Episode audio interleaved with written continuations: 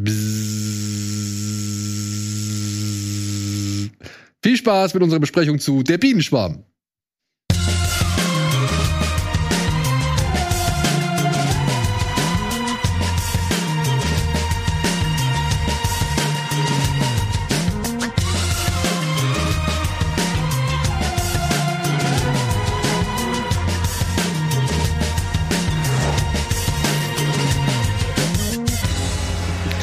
So, ja. Biene Meier hätte es nicht schöner anmoderieren können. Ich wollte gerade fragen, das war es jetzt du und nicht die Biene, die wir gerade noch hier gesehen haben. Nee, die Biene haben wir ganz sicher nach draußen begleitet. Okay. Wirklich? Äh, Oder behaupten wir es jetzt einfach nur? ich, ich behaupte es jetzt einfach. Vielleicht mal. sehen wir sie auch im Laufe Ja. dieser äh, Folge noch. Also bleibt dran. Ja. wir sind nämlich Bienenfreunde, müsst ihr wissen. Äh, denn, wie wir bereits letzte Woche schon angekündigt haben, oder beim letzten Mal schon angekündigt haben, wollen wir heute zusammen mit Wolf und mit Mel, und ich rede mit, mit mir, meine ich mich, ähm, wollen wir, ja, will ich Wow. über der Bienenschwarm reden. Eine weitere Serie, die uns bei Amazon äh, über die Füße gefallen ist. Ich war, hast du vorher schon mal davon gehört? Äh, ich habe das so peripher, ist das mal aufgetaucht bei mir. Ich muss aber zugeben, ähm, aufgrund der Inhaltsangabe dachte ich, okay, das ist jetzt, glaube ich, nicht unbedingt meine Serie, nicht unbedingt für mich gemacht. Und dann hörte ich aber irgendwie, dass immer mehr Leute die gut finden. Und dann hattest du mir auch die Liste geschrieben von Sachen, die wir behandeln wollen. Darunter war auch der Bienenschwarm. Habe ich gesagt, okay, gucke ich das also auch. Und äh, beim letzten Mal haben wir über Dead Ringers gesprochen.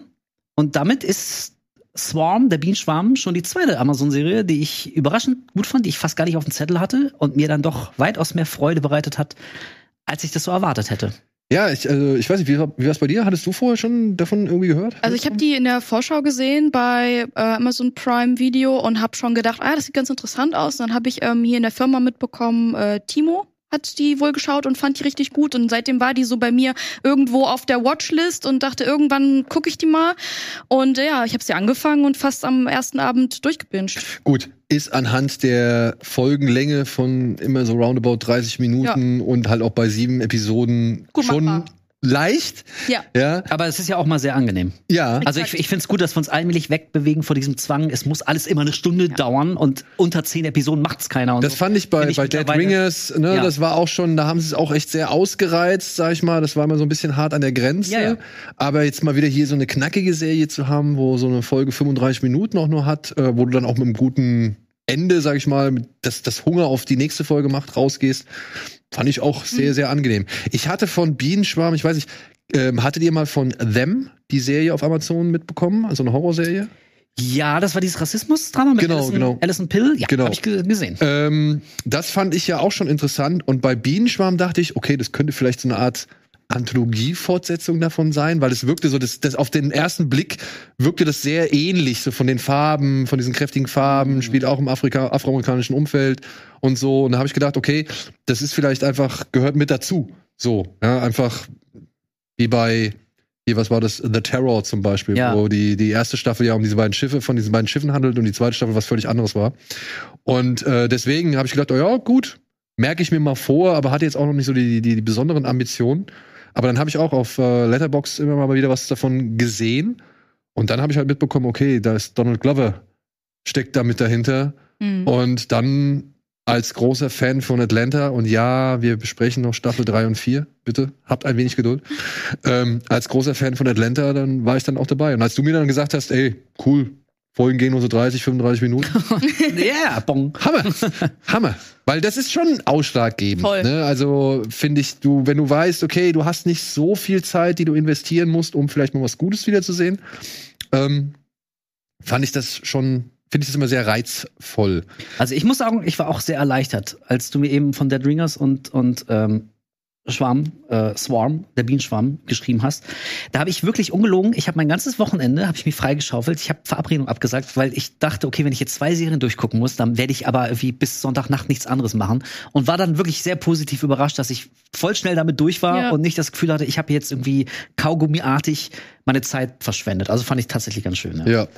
Ich versuche einmal die Inhaltsangabe von Bienenschwarm runterzulesen, die ich allerdings bei Wikipedia entnehmen musste, denn Amazon ist äußerst geizig mit einer Inhaltsangabe gewesen. Da stehen, glaube ich, vier Wörter Ja. und dann mach was draus. So, ja. Ähm, Weißt du noch, welche das waren? Welche wird? Ich glaube, obszön. Warte mal, ich kann's. Obszön klingt sehr gut. Okay, Ich- hätte ich aber auch drauf geklickt. Warte mal, warte mal, warte mal. Ich, ich guck's einfach direkt. Lass mich raten. Ähm, Besessenheit, Sex, also sagen, weil Sex Sex stand da, glaube ich, Drogen. Ja, pass auf. Mord. Scheiße. Scheiße, Mord, Scheiße, Sex, Drogen. Ey, da klicke ich drauf, das will ich sehen. Nicht ganz, äh, fast. Mann, warum kommt jetzt nicht? Da stand Mord, Sex, Musik, glaube ich. Okay. Mord, Sex, Musik. Und jetzt wird's mir nicht mehr angezeigt. Ah, doch, hier.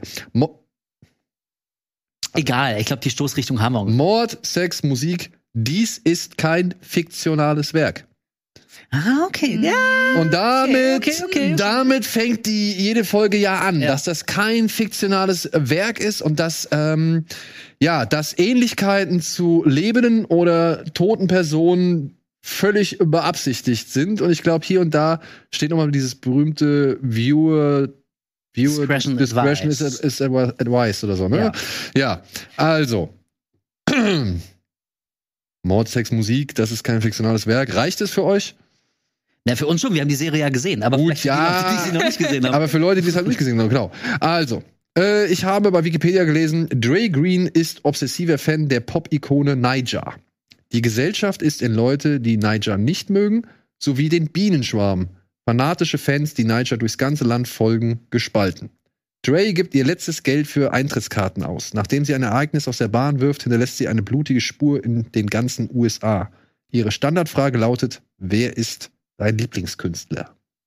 Das neue, was ist dein Lieblingshorrorfilm? Ne? ja, genau.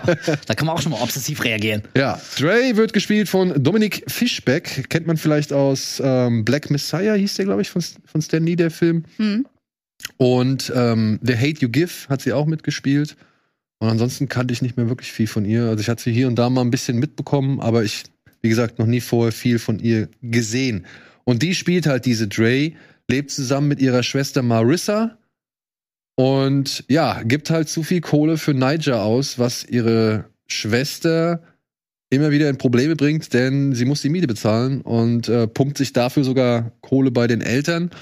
Es kommt innerhalb der ersten Folge zu einem Streit und ja, Marissa haut ab zu ihrem Freund, während äh, Dre oder Andrea feiern geht, noch einen Typ mit nach Hause nimmt, den einen der Brüder von Macaulay Culkin. Rory. Rory. Rory, ne? Ja, und ähm, Und da mal eingehakt, was glaubt ihr? Das Schniepelchen, was wir gesehen haben, war es ein Aus eigenes seiner- oder, oder gab es da ein Bodydouble? Oder ist er so ein krasser Schauspieler, dass er sagt, nee, also wenn wir schon sehen, wie ein Penis an so eine durchsichtige Glasschale gedrückt wird, was ein extrem unästhetischer Anblick ist, dann soll es auch meiner sein. Übrigens einer der Gemeinsamkeiten von Bienenschwarm und äh, Dead Ringers. Man sieht in der ersten Folge direkt einen Penis. Stimmt, ja, richtig. Stimmt. und es war nicht der letzte. Ja. War nicht der letzte. Ja, ich weiß nicht, ob es sein Schniebel war. Es war vielleicht. Also er, er wirkte relativ unscheinbar, sage ich jetzt mal. Also es war jetzt ja kein monströses Gemächt, was da hing oder beziehungsweise Nee, nee. gequetscht wurde. Also könnte ich mir schon vorstellen, dass er gesagt hat, ja komm, wenn schon, denn schon. Ja, vielleicht. Wobei man, also man hat ja gleichzeitig nicht das Gesicht und Gesehen, ja, ja. Ja, also von daher, ähm, egal, wir reden jetzt schon viel zu lange über ein männliches Genital, was letztendlich völlig irrelevant ist in dieser Geschichte.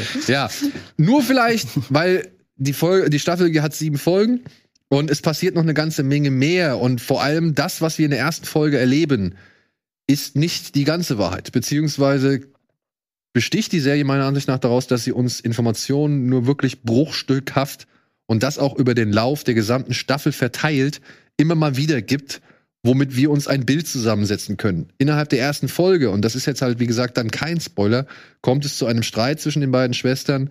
Die eine geht feiern, die andere versucht bei ihrem Freund irgendwie äh, Unterschlupf zu finden. Und am Ende der Nacht stellt Dre fest, sie hat mehrere Sprachnachrichten oder Anrufe auf ihrem Telefon gehabt, geht nach Hause und findet dort Marissa tot vor. Das ist so die Ausgangslage der ersten Folge. Und glaubt mir, wir wissen auch nicht, also beziehungsweise man weiß die gesamte Zeit lang über nicht, was jetzt Phase ist und warum diese Sendung oder diese Serie so weitergeht, wie sie erstmal weitergeht. Ja, denn das, was die Inhaltsangabe da gesagt hat, das stimmt dann halt, Ja. aber wir kennen nicht die genauen Umstände. Wir, wir, wir haben, es fehlen immer Teile im Puzzlestück. Und das, finde ich, war mit einer der ähm, ja, größten Pluspunkte an dieser Serie, meiner Ansicht nach. Ich fand, da war immer genug Leerstelle, um interessiert dran zu bleiben. Also ich fand, was die Serie so schön gemacht hat, war als es für mich anfing, gerade so ein ganz kleines bisschen redundant zu werden, weil wir Dre begleiten auf ihrer Reise durch die USA. Ja. Okay, ich probier's. Wir sind ja noch nicht im offiziellen Spoilerbereich, aber man muss ja auch ein bisschen drüber reden, was Ja, ja, ja, passiert, sonst ja, wird's halt, wird's halt ein bisschen schwierig. Ähm, also sie macht sich auf eine Reise durch die, durch die USA und äh, nimmt dabei auch immer verschiedene Identitäten an. Dadurch wird sie, also sie wird dazu gezwungen, ähm, durch die Handlung, durch die Taten, die sie vollbringt. Sie kann nicht mehr als Dre quasi irgendwo, irgendwo auftreten. Ähm, und also nach so ein paar Folgen kommt man in so einen gewissen Rhythmus. Man weiß so, jede neue Folge, das Setting ändert sich ein bisschen und sehr wahrscheinlich wird es früher oder später zu irgendeiner Art von Gewalt gegen irgendjemanden kommen. Und es fing so an bei mir, dass ich dachte, okay, aber wenn er das jetzt irgendwie was sechs, sieben Folgen durchzieht, so sehe ich nicht ganz, was so, oh, was so der große Hook ähm, dabei ist. Und dann fand ich es richtig schön, dass wir, glaube ich, in der vorletzten Episode so einen ganz krassen stilistischen Break Mhm. machen und die Geschichte aus einer völlig anderen Perspektive, aus den Augen einer anderen Figur ähm, erzählt bekommen. Und da hat sich für mich tatsächlich eher so alles so ein bisschen zusammengesetzt, weil das das, also es hat so wahnsinnig schön abgerundet. Und weil du gerade Puzzleteile angesprochen hast, was ich grundlegend an dieser Serie sehr mag, ist, dass sie nicht übersimplifiziert in der Zeichnung von Dre. Es gibt nämlich eine ähm, eine Stelle, in der wird jemand gefragt, also wie eine, eine Person denn so werden konnte, was, was passiert ist, warum ist sie denn so, warum handelt sie so? Und ich fand sehr schön, dass die Serie mir keine übermäßig plumpe Antwort darauf gegeben hat, weil das war eine Gefahr, die ich bei der Serie relativ früh gesehen habe und ich bin froh, dass ich da falsch gelegen, äh, gelegen hatte. Ich mag das nicht, wenn man ähm, wenn man, wenn man so eine, so eine Opferisierung so betreibt. Also wenn man ganz, ganz furchtbare Personen zeigt, die schlimme Dinge tun und dann am Ende sagt, ja, aber sie war ja auch nur ein Opfer ihrer Umstände, sie konnte ja gar nicht anders. Da hätte ich mir gesagt, na, nee, das ist also ein bisschen, das ist schon ein bisschen sehr, sehr einfach, so damit man auch ja die Sympathie nicht verliert. Und dass die Serie nicht so plump mir genau das um die Ohren knallt, äh, das fand ich tatsächlich, also mit das größte Verdienst, würde ich sagen. Sie macht ja genau das Gegenteil. Sie sagt ja, ähm, nein, ich gebe, also die Person sagt in dem Moment, nein, ich gebe euch jetzt nicht diese Information. Genau. Ich erzähle euch jetzt nicht die Sob-Story, ähm, die hinter ihr irgendwie steht. Ja. Ähm, eben genau aus dem Grund. Also das, das ist ja selbstreferenziell in der, in der Serie schon. Und ich habe auch gelesen, dass die Showrunner mit Absicht eben ganz viel offen gelassen haben über ihre Hintergründe. Spricht meiner Ansicht nach für das ähm, filmische Verständnis von Donald Glover. Ich weiß nicht, hast du Atlanta mal gesehen? Nee, ich habe nur gehört, dass das sehr gut sein soll. Ja, du? Nein? Also zieht's euch mal rein. Also da gibt's auch teilweise Folgen. Und da wären wir wieder bei dem Ding. Ist das jetzt Horror? Ist es kein Horror? Ja, bei Dead Mhm. Ringers, wie gesagt, ne, da, also da gab's ja auch grauenhafte Szenarien, sage ich jetzt mal, oder es gab gewisse Albträume, die auf einer ganz anderen Ebene funktioniert haben, die halt für die betreffende Person wahrscheinlich gerade der absolute Horror sind. Aber wenn man die als Außenstehender betrachtet, vielleicht ja nicht das gleiche Empfinden von Horror hervorrufen oder beziehungsweise nicht sofort die gleiche Assoziation hervorrufen, wenn man das Wort Horror hört. Und auch hier, wie gesagt, da gab es immer wieder Momente drin, wo du dachtest, in was für einem Film bin ich jetzt hier geraten? Und dann aber eben halt auch dieses, ja, offen lassen, dieses, und gerade diese vorletzte Folge, ne? Ich gebe den guten Rat. Einfach die Serie erstmal anschauen, recherchieren danach. Ja, vorher nichts irgendwie Mhm. recherchieren, Ja. vorher nichts irgendwie nachgucken. Aber was Donald Glover da mit dieser sechsten Folge gemacht hat, war für mich vor allem sehr irritierend. Und das fand ich das richtig geile, weil ich gedacht habe, Moment, gab's das wirklich? Ist das jetzt wirklich einfach ein Versatz, also ein Zusammensetzen aus bereits existierenden Geschichten und, und habe ich hier irgendwas nicht mitbekommen? Ist das wieder so ein typisches amerikanisches Phänomen? Und allein, dass er sich die Mühe macht, diesen Eindruck zu erwecken, also dass er Fiktionales wie Reales aussehen lässt und mir aber halt dann in dem Moment, ähm, ja, zu, zu verstehen gibt, das könnte dennoch so sein.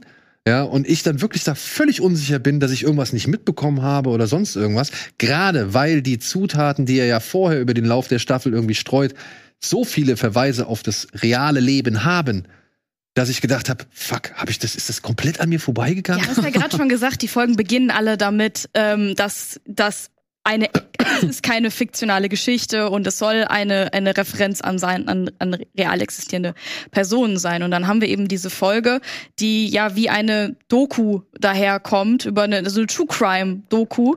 Und ich habe wirklich kurz gedacht, habe ich mich verklickt? Also ist es, ist es, ist es Folge 6, die ich gerade angemacht habe? Habe ich was anderes angeklickt gerade? Ich muss noch mal zurückspulen. Ähm, fand ich richtig gut, ja.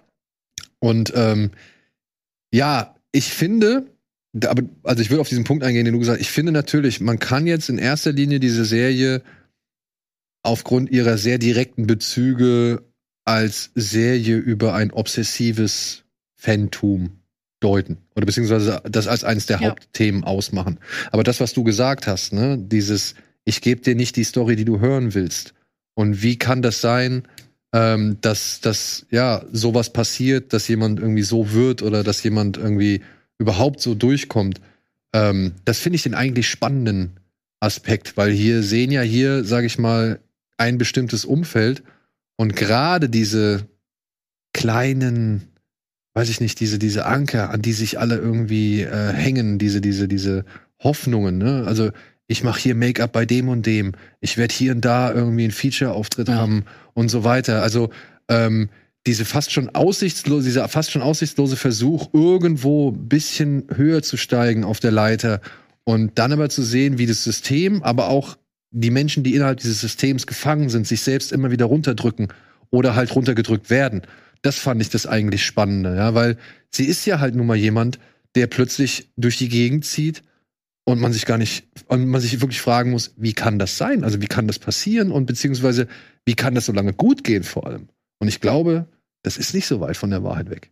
Also für mich ist es weniger eine Serie über obsessives Fan. Ja. Das ist, glaub, also für mich ist es mehr so, ein- so ein Vehikel. Ich glaube, es geht mehr um, um ähm, sich selbst finden, seinen eigenen Wert finden, seinen Platz irgendwo in der Welt und sie, also das, das, das Problem für mich, also von, von dieser Figur, ist, dass sie sich halt so dermaßen über ihr Fantum charakterisiert. Das ist ja das, was sie ausmacht. Mhm. Deswegen halt auch immer wieder die immer dieselbe Frage, äh, wie wer ist dein Lieblingspopstar? Und wenn jemand nicht Niger, Nigel. Niger sagt, dann ähm, rastet sie völlig völlig aus. Aber also ich, ich, ich sehe ja mehr tatsächlich so, so einen Menschen, der, der überhaupt keinen keinen Platz in der Welt hat. Oder zumindest fühlt es, fühlt es sich für sich, äh, für, für sie so an. Du siehst wie so ein Alien ähm, in unserer Welt. Also da Mhm. habe ich, ich habe so, eine, so einen kurzen ähm, YouTube-Clip drüber geguckt. Ähm, ich wollte das Ende erklären lassen, ähm, weil das halt äh, relativ offen am ähm, ausgeht. Und in diesem Clip hat ähm, hat die Person das auch nochmal äh, so zusammengefasst und so Szenen gezeigt. Es gibt eine Szene direkt in der zweiten Folge, wo sie zu Khalid geht. Ja. Ähm, wo, während sie sich unterhalten, läuft im Hintergrund auf dem Fernseher eine Doku über Aliens und irgendwelche UFOs und so, um das nochmal irgendwie hervorzuheben, dass sie wirklich, sie ist total isoliert, sie ist irgendwie in ihrer eigenen Welt. Ja, die ist in ihrer eigenen Welt, ja. Ja. ja. Und in dieser Welt gibt's nur einen Zugang zu vielleicht anderen Leuten. Über- Das ist Niger halt, ne? Oder halt der sogenannte Bienenschwarm. ja. Und damit, es ist wirklich, es ist kein Spoiler, wenn wir sagen, die, die Bezüge, ich meine, man kann schon am Anfang irgendwie daran, ich wusste es nicht, dass, dass die Fans von Beyoncé Knowles Beehive heißen. äh, genannt werden. Also es war, war mir tatsächlich neu. Aber ich habe es trotzdem anhand diverser nachgestellter Szenen, unter anderem einem Fight im Aufzug, Mhm. äh, habe ich mir gedacht, ja, okay, wer soll das jetzt anderes sein als Beyoncé Knowles? So, ja. Da Ja. wusstest du schon mehr als ich. Das hätte ich nicht mal äh, dechiffrieren können. Ich glaube, die einzige Szene, die ich wirklich konkret sofort wiedererkannt habe, weil das so wirklich für Dullis wie mich gemacht war, war diese Ellen DeGeneres Ja, okay. Szene, wo sie die Talkshow macht. Ja, ja. Da dachte ich, okay, und heißt sie nicht auch Helen dann oder so? Also Ja, ja. dachte ich, okay, das checkt sogar ich. Und so Beyoncé, also klar, als ich das dann auch gelesen habe, dachte ich so, ja, wahrscheinlich, aber also von dieser ganzen Szene, aus dem Game bin ich so dermaßen raus. Hättet ihr mir gesagt, es geht um irgendeine andere, gerade schwer angesagte Pop-R&B-Soul-Sängerin in den USA, dann hätte ich es auch geglaubt. Also das hat für mich jetzt keinen großen Unterschied gemacht. Im Gegenteil, ich frage mich, ob ich vielleicht andere Sachen noch anders wertgeschätzt hätte oder, oder anders gelesen hätte, hätte ich das alles tatsächlich Ja. sofort dechiffrieren können. Ah, das ist Beyoncé. Und vielleicht versteht man dann manche Insider-Gags, so wie eben das Aber- mit dem Beehive, wusste ich auch nicht. Keine Ahnung. Nee. So, Aber hier nee. die, diese, diese sechste Folge, die eben wie so eine Dokumentation gedreht ist, Ja. da ist ja ständig der Name geblurrt oder wenn sie den Namen aussprechen, das ist gepiept. ja, piep. Und man denkt halt, ja, die reden über Niger. Nee, die reden da über Beyoncé. Und die ganzen Sachen, wo sie geblurrt sind und man sieht irgendwelche Konzerttickets, wo der Name geblurrt ist, das sind Konzerttickets von Beyoncé gewesen. Und die Poster, die im Hintergrund äh, hingen und geblurrt waren. Ja, und das ist halt natürlich ein schönes Spiel mit Realität versus Ja. Fiktion. Also wenn du, wenn du am Anfang Kackdreist einblendest, das ist hier kein, kein fiktionales Werk, und dann erzählst du aber trotzdem eine fiktionale Geschichte, die aber wahrscheinlich auf Motiven beruht, f- von Dingen, die so oder ähnlich tatsächlich vorgekommen sind. Also ich finde es auch legitim. Also man, Ey, du, Und ich meine, also die Serie ist ja auch nicht die erste, die irgendwie, um ein bisschen noch Bass zu generieren, Bass, haha, äh, erstmal einblendet hier, das, das äh, beruht auf wahren Begebenheiten und dann liest du drei Sekunden drüber nach und denkst, du, ja, genau, okay. So, weißt du? Und äh, deswegen finde ich es voll okay, damit so ein bisschen zu spielen und die, und die Zuschauer äh, zu verunsichern. Und also was, was diese True Crime Folge anging. Also ich habe jetzt nicht geglaubt, dass es wirklich eine True Crime Doku wäre, weil mir dafür die die Schauspielerin, die war mir ein bisschen zu drüber. ja, die war ein bisschen Ja. zu Aber- geactet. Genau, geactet, aber das habe ich wiederum als Stilmittel Ja. begriffen, damit es eben nicht komplett realistisch wirkt. Also alles, alles in dieser Serie ist immer so eine Spur drüber. Alles Aber- so ein bisschen. Also ich habe auch wahrgenommen, dass das schon irgendwo die Inszenierung der Serie ist. Ja, gerade diese erste Ebene dieser True Crime Folge. Aber dann mit den Elementen, die sie halt dann da reinfüttern, da habe ich halt gedacht, oh, Mhm. weißt du, mit dem Abschlepper zum Beispiel. Ja, ja. Ja, da habe ich gedacht, ah, okay, das gab's wirklich? Also Ja. ist das, ist das, Ja, ja, genau. Ja. ja, also das, das fand ich halt einfach so stark, ja, dass Glover es schafft, obwohl diese Serie überzeichnet ist, überhöht ist. Ne? Also man muss ja mal sagen auch, dass die inszenatorisch auch wieder ein echtes Eigengewicht hat. Ja. So, ne? Also da gibt's so viele Szenen, die du halt ähm, auch gerade dann im Nachgang, ne? also im Rückblick, noch mal völlig neu deuten kannst. Es gibt hier, also ähm, Dre hat eine spezielle, ich will jetzt auch mal sagen, Obsession mit Fast Food. So, ja. Und wenn du jetzt mal ne, anhand einer Szene merkst, okay, das, was du dir hier vorstellst unter Essen, ist nicht wirklich das Essen, was wir da die ganze Zeit gesehen haben. Und wenn du das rückbeziehst auf Szenen, die vorher waren, in denen sie gegessen hat oder in denen Essen eine wirkliche wichtige Rolle gespielt hat, dann fand ich das wieder geil. Dann ist es wieder so wie bei Dead Ringers, dass du nicht genau weißt, waren die das immer so straight in Mhm. den beiden Personas oder war das jetzt schon zu dem Zeitpunkt getauscht oder sowas? Ja, also ähm, das fand ich dieses dieses Spiel mit den Wahrheiten und mit der mit der ungenauen Perspektive fand ich wirklich sehr sehr gut gemacht. Plus Ja. halt die inszenatorischen Einfälle, die sie halt hatten, um das irgendwie umzusetzen. Genau, das fand ich mich, dieses, dieses Fragmentierte, was die Serie manchmal hat, was ja auch die Hauptfigur hat, weil die die ganze Zeit in anderen anderen Identitäten unterwegs ist, um ihre eigene Kernidentität zu schützen, von der sie vielleicht gar nicht mehr ganz genau weiß, wer das eigentlich ist. Aber das fand ich eben auch so schön gespiegelt, allein durch so kleine Details wie, dass das Logo jedes Mal anders aussieht. Oh, das, sind, ja. das sind so Sachen, ich finde das einfach geil. Ja. So beim ersten Mal, wie logischerweise ist mir dann auch erst ab Folge zwei, drei aufgefallen, aber so das, das Logo sah jedes Mal ein bisschen anders aus. Übrigens, auch wie bei Dead Ringers, ne?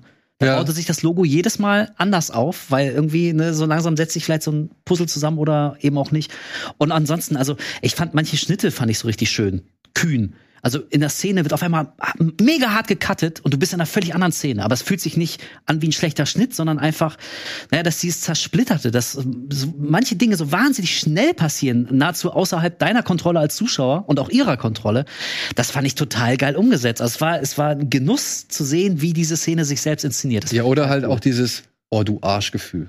So von wegen, so von wegen, ich, du willst ja wissen, was jetzt in dieser Szene noch weiter passiert wäre. Ja. Oder, äh, und trotzdem findest du es cool, dass du es nicht weißt, sondern dass du halt jetzt vielleicht irgendwie selbst gerade überlegen musst, was ist passiert oder was sind die Konsequenzen Ja. davon oder irgendwie, was hat sie daraus gemacht oder irgendwie sowas in der Richtung. Ja, ich finde es aber auch ähm, total, ähm, also ihre, ihr Schauspiel total ähm, realistisch und nachvollziehbar. Also die Reaktion zum Beispiel auf Trauer. Wir haben schon gesagt, in der ersten Folge stirbt ihre Schwester. Und wie sie trauert, dass du wirklich nur ganz kurz geschnitten, wirklich eine super kurze Compilation siehst, wie sie auf dem Bett liegt, wie sie nicht aufstehen kann, wie sie ähm, ab und zu einfach schreit aus dem Nichts und dann wird irgendwie das Apartment ausgeräumt und sie liegt auf dem Sofa und äh, ist apathisch und gar nicht irgendwie in der Situation. Und ich finde, das war nur so super kurz, nur total kurz geschnitten. Und das fand ich richtig krass überzeugend. Und dasselbe, ich meine, ähm, es ist jetzt halt ein Mini-Spoiler, aber ich meine, wir reden ja darüber, dass sie eben mordend durchs Land zieht. Habe ich Und- vorgelesen, ne? Ihrer, ähm, Ja. ihr erster Mord, den wir sehen, also wir wissen nicht, ob es ihr erster war, aber der erste, den wir sehen, wo wir Teil sind, wie sie danach reagiert, wie ähm, ähm, panisch sie auch irgendwie reagiert und wie sie sich dann, sind wir wieder beim Thema Essen, sie, sie erschlägt jemanden, ähm, weiß nicht, was sie tun soll, fasst auch alles an, ist Ja, gar nicht, also es Ja. ist ja auch total realistisch. Die ist also völlig wer, überfordert. Genau, die ist komplett überfordert. Ja. Wer, wer ist denn so so so ähm, klar und weiß sofort, ah, ich darf jetzt hier nichts anfassen, weil meine Fingerabdrücke dann irgendwie hier sind. Und noch blutverschmiert nimmt sie sich ein Pie aus dem Kühlschrank und isst den. So, Ja. also ähm, richtig richtig krass. Aber das ist auffällig, oder? Ich meine, bei Dead Ringers war Essen auch permanent ein Thema. Ich meine, sie haben sich ja, wir haben die beiden ja äh, zum ersten Mal sehen wir die ja in diesem Diner, wo sie sich ja auch schon irgendwie Fleisch und so Mhm. richtig schön. Und ich fand halt, dass in Dead Ringers nicht ganz so explizit wie jetzt in, in Bienenschwarm, aber auch das Thema Essen oder irgendwie dieser Genuss von, von, von Essen oder eben das Konsumieren von Essen immer wieder so bewusst in Szene gesetzt worden ist. Ja, guckt euch auf jeden Fall noch die Bada Binge-Folge zu Dead Ringers an. Die verlinken wir euch äh, hier oben. Sehr wichtig. Sehr wichtig. Ja. Aber ist euch also ist euch das aufgefallen oder also ich, ich meine klar hier hat der, der, der, der das Thema Essen oder der, der hat ist ein größerer Fokus auf dem auf dem Thema Essen so. Aber ich Und wird fand, ja auch für den Plot tatsächlich nicht ganz unwichtig. Genau. Ja. Aber ich fand halt auch, dass Dead Ringers sich so viel Zeit oder so ein bisschen Aufmerksamkeit eben fürs Essen gelassen hat oder genommen hat. So. Aber woher kommt das? Vielleicht soll das irgendwie andeuten, dass man über das Essen versucht, Kontrolle über einen anderen Organismus zu. Also, wenn ich die Macht habe, dich zu verspeisen, dich zu verschlingen, dann bist du ja vollständig mir ausgeliefert. Ich könnte mich dagegen entscheiden, dich zu essen, aber ich, ich tue es. Vielleicht ist das irgendwie, soll das psychologisch andeuten, dass jemand versucht, da irgendwie Kontrolle über, über Dinge zu erlangen, die gefühlt nicht immer ihrer Kontrolle unterliegen. Naja, Ja, oder halt- Oder, oder Leute sehen einfach andere Leute gerne essen. So, vielleicht ist das so, oh, Ja, mal aber- wieder ein Chicken Wing, geil. ja, bei oder aber auch für den Hunger, oder? Ich meine, für diesen Vielleicht auch permanenten den Hunger, Hunger? den ja, man es halt geht ja bei verspürt. Bienenschwarm generell um Obsession, um, ähm, um Abhängigkeit und da spielt Essen halt einfach auch eine große Rolle. Also. Ja, absolut möglich, ja. Ja. ja. Ja, okay. So, das lassen wir jetzt einfach mal kurz nachzittern im Raum. Dann machen wir uns Ja, weil- eigene Gedanken zu. Ey, die, die haut sich aber auch echt wirklich scheiße rein. Da, Ja. ne? Wo ich mir denke, oh, das, also wirklich, man muss doch wissen, dass eine Tüte davon einfach nicht gut sein kann. ja, gut, Ja, Stichwort The Whale und so. Ja. Im Ne? Gegenzug, Wusste er auch. Im Gegenzug hast du dann aber diese ähm, Szene, wo sie bei dieser sektenartigen, diesem Frauenkult ist, wo es dann aber nur so organisches äh, Essen gibt und wo sie sich dann auch dementsprechend nicht sehr wohl Da wäre ich auch durchgedreht. Heute gibt's erstmal Hecke. Oh. ja. Aber das wäre jetzt schon, äh, ich glaube, wenn wir mal darauf näher eingehen, Ja. das wäre schon ein bisschen spoilerig. Ich Ja, würde dann sagen, äh, mach mir gleich, ein, also ruf mir gleich den Spoiler-Alarm aus, aber jetzt vielleicht vorab so ein Fazit auf jeden Fall. Noch eine überraschende Serie. Also Ja. wirklich, ich habe sie sehr genossen. Ich habe sie sehr genossen. Ja, und die würde ich auch anders als Dead Ringers, also vielleicht jetzt auch nicht absolut jedem empfehlen, aber da würde ich zumindest unter die Empfehlung nicht noch so ein kleines Sternchen Ja, ja. setzen. Bei Dead Ringers muss man schon ein bisschen einschränken und sehr achten drauf, irgendwie, wem man das tatsächlich empfehlen Ja. kann. Und das zum Beispiel, ich habe dann meiner Schwester geschrieben, die fragt mich auch mal, ey, was kann ich gucken? Und sie hat davon auch noch nie gehört und meinte, ey, nur super geil, gucke ich. Und seitdem habe ich von ihr nichts mehr gehört. Also ich, verm ich vermute, die, die binscht auch gerade. Also die ist äh, anders als Dead Ringers ähm, oder die ist auch genauso wie Dead Ringers sehr blutig, aber auf andere Art und Weise. Ja, Also ja. man muss schon äh, mit Blut und sowas irgendwie. Äh, Und Ja. es ist auch wie bei Dead Ringers schon ein gewisser fieser Humor mit da drin. Ne? es Also, wird auch als schwarze Komödie ähm, bezeichnet. also es gibt Ja. da, es, also äh, ja, also fieser Humor, äh, schwarzhumorige Morde, ja, und natürlich, aber trotzdem am Ende fühlt man sich auch irgendwie ein bisschen schlecht. So, weil, also ich, ich kann nicht ganz sagen, dass ich frei von Mitleid für sie bin. Also dass die Nee. Bruchstücke, die man halt bekommt über ihre Vergangenheit, die führen schon dazu, dass man Mitleid mit ihr hat. Ja, das stimmt Also- dir zu. Also zumindest äh, mit Gefühl. Ich- Ja, oder ja, ja, ja, okay. mit- ja, ja. Genau, Gefühl. sagen wir mit Gefühl, ja. Ja. Also, oder Empathie halt Ja, von mir aus, ja. Ähm, Mitleid ist vielleicht das falsche Wort, mit Gefühl so. Also ich kann schon gewisse Punkte nachvollziehen und so, aber man sieht natürlich auch gewisse Momente, die dann halt einfach sich wiederholen, wo man merkt, sie kommt nicht aus ihrer Spirale oder aus ihrem Teufelskreis da raus. Und da gibt's einen Moment, den fand ich wirklich, wirklich stark. Ähm, das ist ein Moment, in dem sowohl Gewalt ausgeübt wird, als auch ihr irgendwie eine Träne so über die Wange läuft. Ich, Ja, äh, ich weiß, ja und das fand ich, da muss ich sagen, Respekt, Hut ab. Ja. Äh, Weil machen wir jetzt. Spoilerwarnung, um diesen Moment Ja. nämlich einmal aussprechen zu können. Aber wie gesagt, also ich war überrascht. Ja. Ich war überrascht, jetzt auf Amazon direkt zwei Serien zu sehen, die Ja. A, inszenatorisch eine gewisse Qualität auf, aufbieten, schauspielerisch irgendwie beide wirklich äh, eine super Hauptrolle besitzen und dann halt irgendwie dir noch ein bisschen mehr mitgeben auf dem Weg, also beziehungsweise dir noch irgendwie Sachen mitgeben, die nach, auf, äh, an denen du rumdenken kannst nach Genuss Mhm. der Se Sendung so. Also muss man ja auch sagen, man konsumiert ja auch schon einiges Hm. Fire and Forget so, gesehen, vergessen. Aber hier die beiden Serien hallen nach, Ja. finde ich. Ja, also ich, was mir ähm, unterm Strich auch sehr gut gefallen hat, ist genau wie wir gerade schon gesagt haben, dieser, dieser Tonfall. Ich fand es nämlich auch extrem schwarzhumorig und es gibt so ein paar Einstellungen. Also wenn wir aus der Seitenperspektive sehen, wie sie mit dem Auto durchs Bild fährt und da ist eine andere Frau auf dem Dach und hämmert so, weil, also ich will jetzt gar nicht erzählen, wie es dazu kommt, weil vielleicht guckt man es ja doch, kann, kannst du, wir sind ja jetzt Spoiler. Jetzt mal Spoiler, aber muss man ja. Ja, aber muss man eigentlich, muss man eigentlich gar nicht, aber, aber ist jetzt keine Überraschung, es eskaliert wieder mal. Also, und die Gemeinschaft, die sie glaubt gefunden zu haben, stellt sich als nicht die passende für sie heraus, was ja ein großes Problem ist. Von Wegen dem ne? Essen?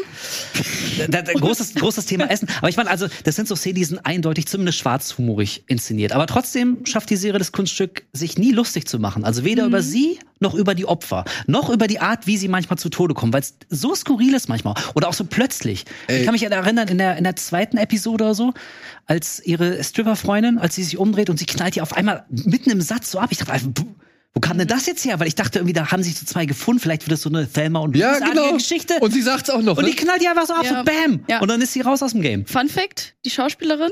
Paris Jackson, ne? Ja, genau. Das ist die Ja. Tochter von Michael Jackson. Muss ich auch Wie nachlesen, sie- hätte ich überhaupt nicht erkannt. Genau, und wie, aber wie sie noch im Diner sagt, ja, ich bin zu einem Viertel schwarz.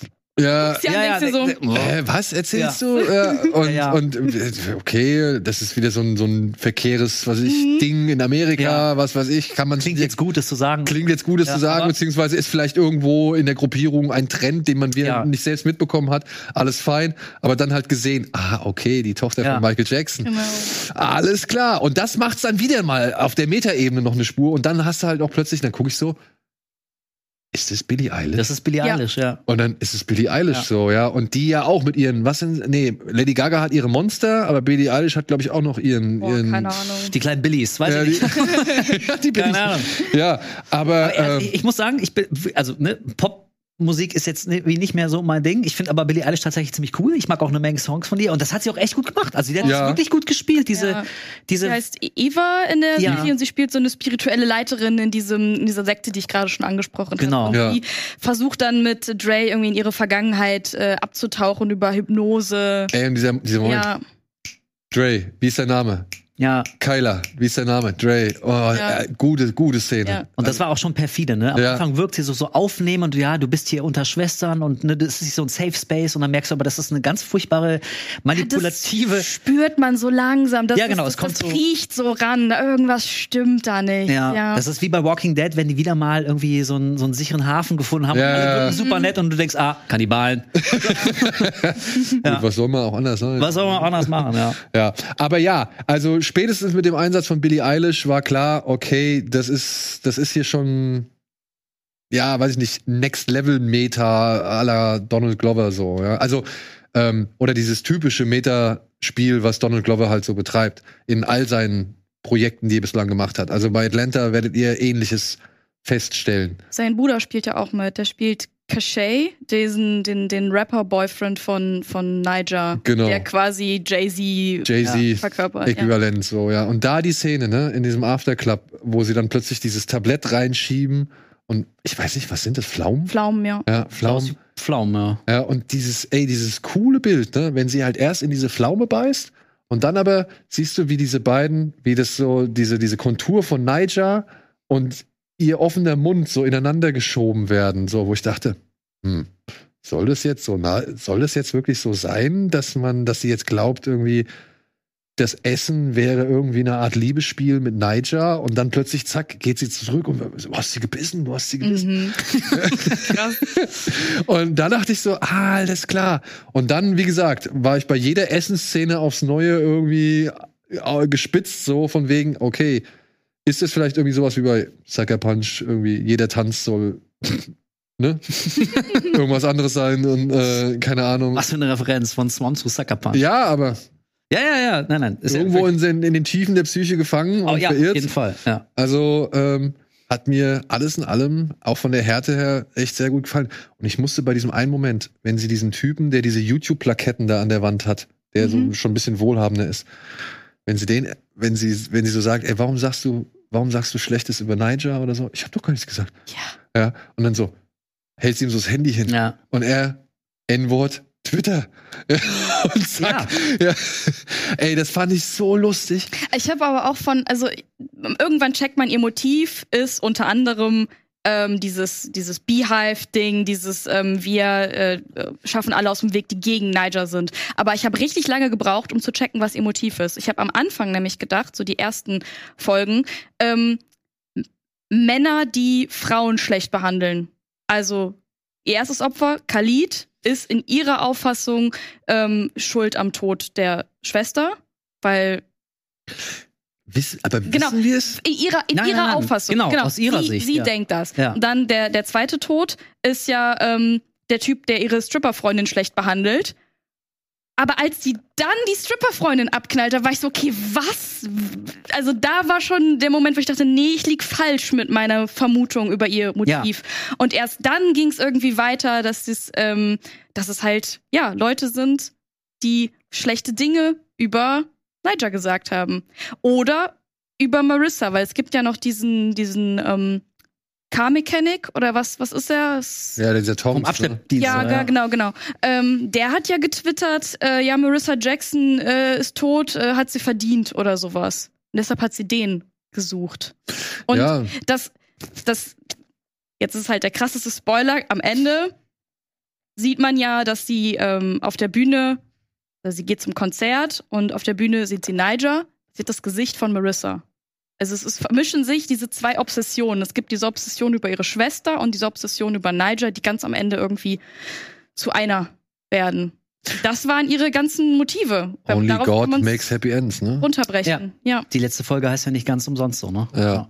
Ähm, wobei ja schon klar ist, was mit ihr passiert, ne? Hm. Also du siehst ja anhand der True Crime Folge, was mit ihr passiert ist, weil sie wurde ja auf dem Konzert festgenommen und diese Larissa Green, oder also diese Ermittlerin, Die Ermittlerin, ja. ja, die geht ja wohl in den Knast, um sie dort zu treffen. Ja. Wenn ich es richtig verstanden habe. Season 2, Fragezeichen. Na, glaube ich nicht. Nee. mhm. Könnte man machen. Ja, aber Irgendwie. Du könntest, also wenn du wolltest, könntest du echt so eine Art Mini-Anthologie draus machen und jetzt die Seite beleuchten, wie das dann wiederum von den Medien verwurstet wird. So ein bisschen Wire-mäßig. ja, weißt ja, du? ja, zum Hier- Beispiel hier noch weiter aufziehen, ne? Genau, hier untersuchen wir ein Phänomen und dann welche Kreise zieht das aber. Und ich bin gerade ein bisschen drauf gekommen, weil ich jetzt gerade, äh, ich weiß nicht, ob ihr den kennt, den Qui Bono Podcast über äh, das Drachengame hier, wer hat Angst vor Ja. Drachenlord? Und wirklich, ich bin jetzt gerade durch und das ist so eine Geschichte, also man muss lachen, weil es so absurd ist und man wird also gleichzeitig tief traurig und echt betrübt und wie, wie, also wie schief sowas gehen kann, wenn das alles in so einer Abwärtsspirale ist und alle sagen ja, aber im Prinzip, ich kann ja nichts dafür, aber irgendwie machen trotzdem alle mit. Und also irgendwie hat die Serie, die passt gerade sehr zu dem, Und was mich ist- interessiert. Und das ist irgendwie auch das, das Coole, dass man halt nicht sagen kann, ja, da ist irgendwie, sie hat mit ansehen müssen, wie ihre Mutter erschossen wurde und ist deswegen so oder sonst irgendwas. Aber man merkt halt, dass es wirklich mehrere Faktoren sind. Ne? Es ist dieser einmal dieses Geborgenfühlen in einer Fanbewegung, ja, dann gleichzeitig aber auch dieses, ja, weiß ich nicht, ins, Bo ins Unermessliche reinsteigern in diese Fanbewegung, wenn dann ihre, ihre, wie soll man sagen, ihre Bezugsperson oder ihre, ihre, ihre Leitfigur auch dann, wenn die sagt, ey, wir müssen Ni- Niger um jeden Preis beschützen und egal, sie ist unsere Königin und jeder, der was Schlechtes sagt, muss dafür bestraft werden und so weiter.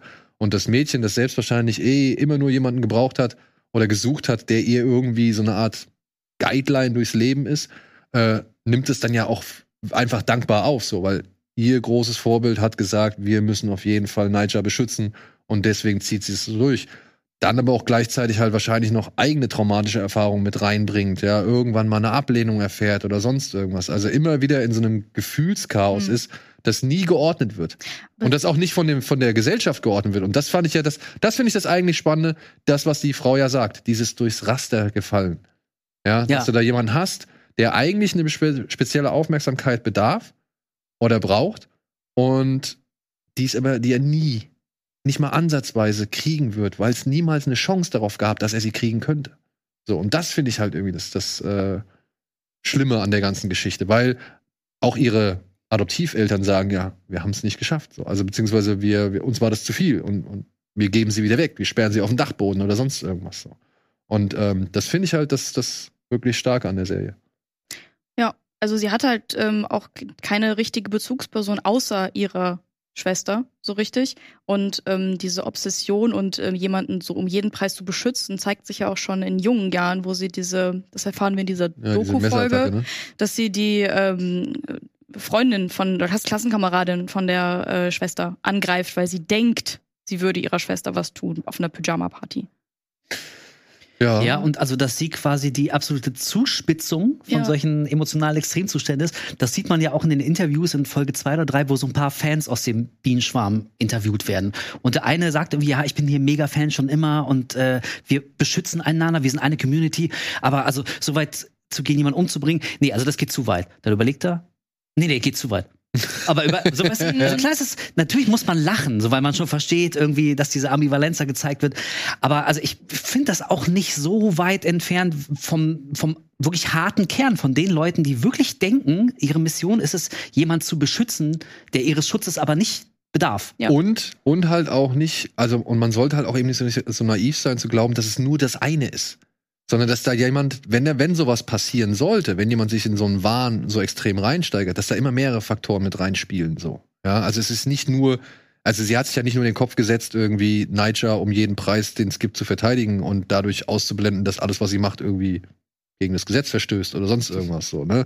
Es sind ja noch ganz andere, sag ich mal, Dinge, die damit reinwirken. Aber eben, ich sag mal, wenn sie entsprechend kanalisiert werden, vielleicht durch eben diesen Bienenschwarm, äh, dann halt zu ganz verheerenden Konsequenzen führen. Also, könnte man jetzt sagen. Es ist eine Lesart. Ja. Das ist ja das Schöne, haben wir jetzt auch ein paar Mal gesagt. Also man kann die Serie quasi so und so verstehen und irgendwie auch das Ende vielleicht nochmal anders interpretieren, wenn man jetzt vielleicht dieses Detail, was tatsächlich passiert ist, wenn man das gar nicht so mitbekommen hat Genau. oder, oder das irgendwie einfach für sich nicht schlüssig findet, dann macht die Serie einem ja sehr leicht, am Ende sich auch in so einer Fantasie ähm, zu suhlen. Und damit hat man ja gerade die Parallele zur Hauptfigur schon geschaffen, ob man jetzt will oder nicht. Und deswegen in Verbindung eben damit, äh, was wir jetzt auch schon gesagt haben, dass sie eben nicht als, als Opfer gezeichnet wird, die ja nicht anders konnte. So einfach ist es dann vielleicht doch nicht. Ähm, also ich habe aus der Serie mehr rausgezogen, als ich das so gedacht hätte nach den ersten ein, zwei Folgen. Und das Ja. hat mich echt überrascht. Und in Verbindung damit, dass es wirklich so stilsicher inszeniert war und auch, also eine Art, so eine Geschichte erzählen, die ich so nicht erwartet habe und bis zum Schluss irgendwie immer noch so, wie ich gesagt habe, so gerade als anfing so, ja, okay, jetzt, ich glaube, jetzt habe ich die Struktur begriffen, jetzt muss was Neues kommen, dann kam was Neues. Also das hat mir echt richtig gut gefallen und von daher muss ich sagen, ich bin sehr happy, dass ich Swarm gesehen habe. Ja, geht mir ähnlich. Vielleicht kann man jetzt natürlich sagen, ja, okay, solche Fälle gab es schon mal und auch da in diesen Filmen war vielleicht, ist es den Zuschauer überlassen, was man zum Beispiel denkt. Man denke vielleicht an das Ende von Taxi Driver, ob er vielleicht jetzt dann doch äh, gestorben ist oder jetzt wirklich in der ernsthaften, also äh, ernsthaft ein Held oder in der realen Welt ein Held, kann man ja wirklich auch seiner eigenen äh, Interpretation überlassen. Ja. Und es gab noch andere Fälle, King of Comedy, komisch, dass es jetzt wieder ausgerechnet Scorsese ist. Ja, ja, Robert De Niro. ja, aber, äh, ne, aber ich finde, da auch diese Erinnerungen werden geweckt. Und ähm, ja, sollte man, wenn es denn nicht so drastisch wäre, vielleicht auch mal Kindern mit auf den Weg geben. Ja, ab einem gewissen Alter. Ab einem gewissen Alter, um halt auch Weil die Gefahren- Gewaltspitzen sind schon. Die, die sind schon nicht ohne. Ja. Aber ich finde halt gerade, was diesen Fankult und diese gefährlichen Auswüchse, die äh, ein Fankult annehmen kann, das wird hier schon ganz gut, sag ich mal, transportiert. So, ja. Ja. Coole Serie. Gut. ich bin froh, dass, äh, dass wir die jetzt hier so ausgiebig besprechen konnten. Hm. Ja. Freut mich auch. Vor allem gerade, wenn man halt irgendwie so ein bisschen angesichts des aktuellen Angebots immer davor steht und sich denkt, was soll ich jetzt als nächstes gucken? ja. So, ja, es ist so viel und, und du kannst nicht alles irgendwie äh, dir reinziehen und manchmal muss man auch sagen, guckt man sich was an und dann denkt man sich, ja, warum habe ich das jetzt geguckt? Ja. Ja. Und also das und Dead Ringers, das waren vor allem mal so Geschichten, die ich jetzt so in ähnlicher Form nicht 300 Mal im Jahr irgendwie präsentiert kriege. Also mag ja, Ja. auch so seine Berechtigung haben. Manchmal ist er auch sowas wie Comfort Food. Stichwort Essen. So, ne, man, weiß, man weiß, was man kriegt und will jetzt auch keine großen Überraschungen, ist ja auch manchmal ganz fein. Dafür hatten wir The Night Agent zum Beispiel. So, ja, also hat ja auch alles seine Berechtigung, aber das waren jetzt zwei Serien, die waren relativ mutig und, und haben sich nicht davor gescheut, dann genau Ja. hinzusehen, wenn man hinsehen muss, anstatt sich so wegzuducken, wenn es spannend wird.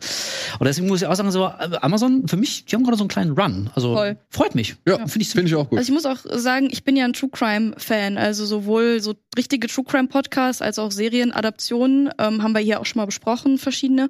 Und ich habe die Serie geguckt, ohne zu wissen, dass das solche ähm, Bezüge hat zur Realität und war dementsprechend halt nochmal positiv ähm, überrascht. Und für mich reicht es auch voll, dass das halt so nur so leicht angedeutet wird und auch gar nicht so unbedingt der eine Fall, der jetzt wirklich so passiert ist. Mhm. Ja, also es ist, glaube ich, stellvertretend für eine Menge, ähm, weiß ich nicht, Vorfälle, die passieren können Ja. oder vielleicht auch schon passiert sind in einer Ja. gewissen, vielleicht harmloseren Form, aber vielleicht auch mit wirklich ähnlich gravierenden äh, Konsequenzen. Also ich kann mir vorstellen, dass äh, das Writer-Team da vorher viel Recherche betrieben hat. Denk also ich wirklich auch. viel, viel Fallbeispiele und dann Ja. haben sie das vielleicht nicht eins zu eins so in die Serie Mhm. übertragen, aber schon die, die Kernsubstanz von all diesen Vorkommnissen genommen und daraus dann so ihre eigene Suppe gekocht. Und das tut der Serie echt gut. Ich muss nur sagen, diese Twitter-Einblendungen, die sie dann teilweise gemacht haben, ne, die waren schon sehr schnell. Also da habe ich leider nicht immer alles mitgeschnitten. Da musste ich teilweise sogar pausieren, um zu gucken, was da Same. geschrieben stand. Ja, aber ich glaube, es ging ja auch darum, dass es also Ja, ja, ja, ich weiß, so auf aber- ein, dass du es ja überhaupt gar nicht mehr filtern kannst. Manche, manche Informationen waren ja doch schon. Zum Beispiel, dass dieser ähm, eine Car Mechanic dann äh, über Marissa getwittert hat, Ja. nicht über Niger. Das habe ich auch erst beim zweiten, dritten Das Mal. ging mir dann anhand der Schnelligkeit doch ein bisschen. ja, ja, ja, äh, verstehe. ich. Ja. Aber ihr könnt uns gerne mal schreiben, was ihr denn jetzt auch von Bienenschwarm haltet oder im Vergleich gesehen, was euch besser gefallen hat. Dead Ringers oder Bienenschwarm, falls ihr euch wirklich beides angesehen habt. Ansonsten sage ich vielen Dank, Wolf. Vielen Dank, Mel. Vielen Dank euch da draußen fürs Zuschauen. Und ja, gerne abonnieren, gerne auch dem Super Brothers Club beitreten und gerne beim nächsten Mal wieder reinschauen. Vielen Dank. Tschüss. Tschüss. Ciao.